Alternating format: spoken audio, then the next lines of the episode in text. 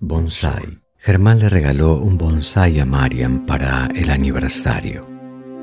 Marian quedó encantada. Era un regalo tan original, tan inesperado. Observó el arbolito un largo rato pensando en qué rincón de la casa ponerlo. Después le llamó la atención un detalle, algo que parecía una piedrita que le colgaba. Buscó una lupa y al verla agigantada saltó de la sorpresa. ¿Qué pasa, mi amor? preguntó Germán. Marian se quedó callada unos segundos y después señaló una de las ramas. Mira, ahí. Fíjate, hay un nido. Germán no entendía. Un nidito en una de las ramas no podía ser posible. Se fijó. Ahí estaba el nido.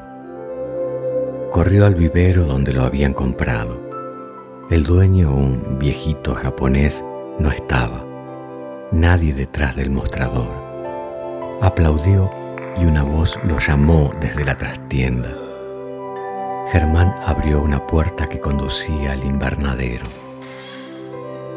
El lugar estaba lleno de bonsáis y entre los bonsáis pequeños lagos, corrales, establos.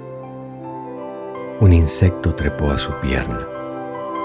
Lo agarró. No era un insecto. Tenía entre sus dedos un pequeño caballo.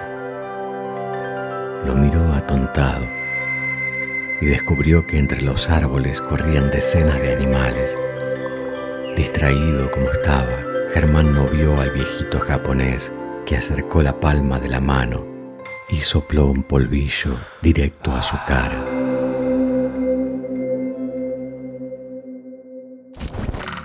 Espectro sonoro. Historias de un mundo extraño.